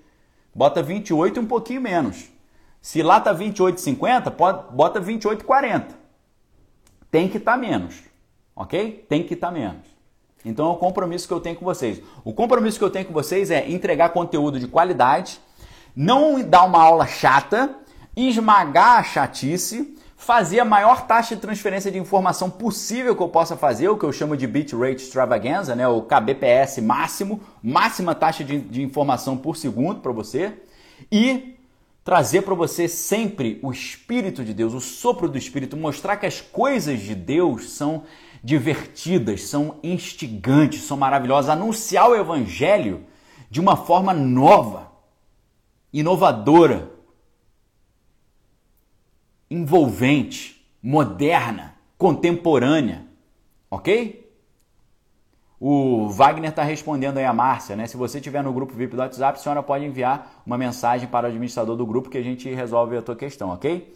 O Lele 071 eu já te respondi, ó. Esse livro tem que comprar? Eu falei, não tem que comprar. Você pode fazer o curso sem comprar o livro, tá? Mas você vai perder uma oportunidade gigante de comprar um negócio numa, num filé, porque livro de, de 60 reais por 29, livro de 100 reais por 48, livro de, de 30 reais por 16, 18, ah, coisa ridícula, isso não existe, ok? Pessoal, vem estudar conosco. Que a graça do Senhor Jesus, o amor de Deus, a consolação do Espírito Santo estejam com cada um de vós. Nesse momento é aquele momento que você pode me ajudar. Você pode me ajudar a divulgar o meu trabalho. Então eu peço aqui nesse momento a sua ajuda para me ajudar, me auxiliar aqui na divulgação da, dessas nossas lives matinais, ok? Então você que está aí, puxa para baixo os comentários, tá? Passa o dedo na tela sempre o comentário ficar lá embaixo e dá um print na tela, ok? Dá um print na tela, clica aí para chamar a galera, espalha essa mensagem, porque é assim que a mensagem cresce. No final das contas, estamos falando aqui de Star Wars, de Hamlet, de Shakespeare, de Dostoevsky, de Crime e Castigo, mas estamos pregando o Evangelho tá? É para pregar o evangelho. O resto é só a isca. Os nossos estudos são a isca para a gente poder falar de Deus para quem não ouviria falar de Deus se não fosse dessa forma, ok? Então conto com a sua ajuda para dar o print, não só aí para dar o print no nosso de hoje, né, no Star Wars. Você dá o print no Star Wars, coloca nos seus stories, me marca e depois faz um comentário se você gostou e tal. E além disso, pessoal, hoje à noite nós temos mais um encontro da jornada da decodificação mental, que é um festival do conhecimento que a gente está fazendo aqui para poder anunciar, anunciar o conhecimento e, obviamente, o evangelho também, junto dessa forma criativa né, e, e inovadora. Então, hoje nós vamos falar sobre um livro maravilhoso que é o livro Política, Ideologia e Conspirações, é, nessa jornada da decodificação mental, eu estou falando sobre sete livros que, que marcaram a minha vida. E nesses sete livros eu sempre mostro é, por que, que eu acho que esses livros marcaram a minha vida. Esse, esse já é o terceiro livro, a gente já falou sobre Hamlet, do Shakespeare, já falamos sobre Crime e Castigo, do Dostoiévski, a gente agora vai falar sobre Política, Ideologia e Conspirações, do Gary Allen e Larry Abraham. Hoje, 8 de fevereiro, às 20 horas, aqui no Instagram e também no YouTube do, no YouTube do Desvendando Original. Tá certo, pessoal? Carol perguntou se já começou o Partido das Sombras. Já começou, a primeira aula foi divulgada nessa segunda-feira, dia 7, ontem, ok? Então, uh, Deus abençoe vocês. Muito obrigado pelo apoio. Muito obrigado pela, uh, por você ter esse, esse prazer no conhecimento, ok? Beto Marins, muito obrigado pelo apoio ao canal. Beto Marins colocou uma mensagem dizendo a palavra é viva e nunca muda, mudamos a forma de levar a palavra. Exatamente. A gente vê Jesus falando sobre se você botar um odre, um vinho novo no odre velho, ele rasga. Então é um, um vinho novo num odre novo. E o vinho novo, ok? É a novidade de Deus, a multiforme graça. Muito obrigado pelo apoio de todos. Que a graça do Senhor Jesus, o amor de Deus, as consolações do Espírito Santo estejam com cada um de vós, não só hoje, mas para todo sempre. E que você tenha uma terça-feira abençoada. E nos vemos daqui a pouco aí, que eu estou soltando um monte de conteúdo durante o dia. Mas nos vemos daqui a pouco no meu vídeo no canal Daniel Lopes. Lá vou soltar um vídeo bem legal daqui a pouquinho. E à noite nós nos vemos, temos um encontro marcado, se Deus assim o permitir, um encontro marcado no, na jornada da decodificação mental às 20 horas, falando sobre política, ideologia e conspirações, ok? É um livro que mudou minha visão de mundo. Um abraço a todos, Deus abençoe vocês. Fiquem na paz, um dia abençoado. Venham estudar conosco no Clube de Leitura da Ana Lopes, será uma honra poder fazer essa viagem no maravilhoso mundo do conhecimento ao lado de vocês, ok? Abração a todos. Valeu!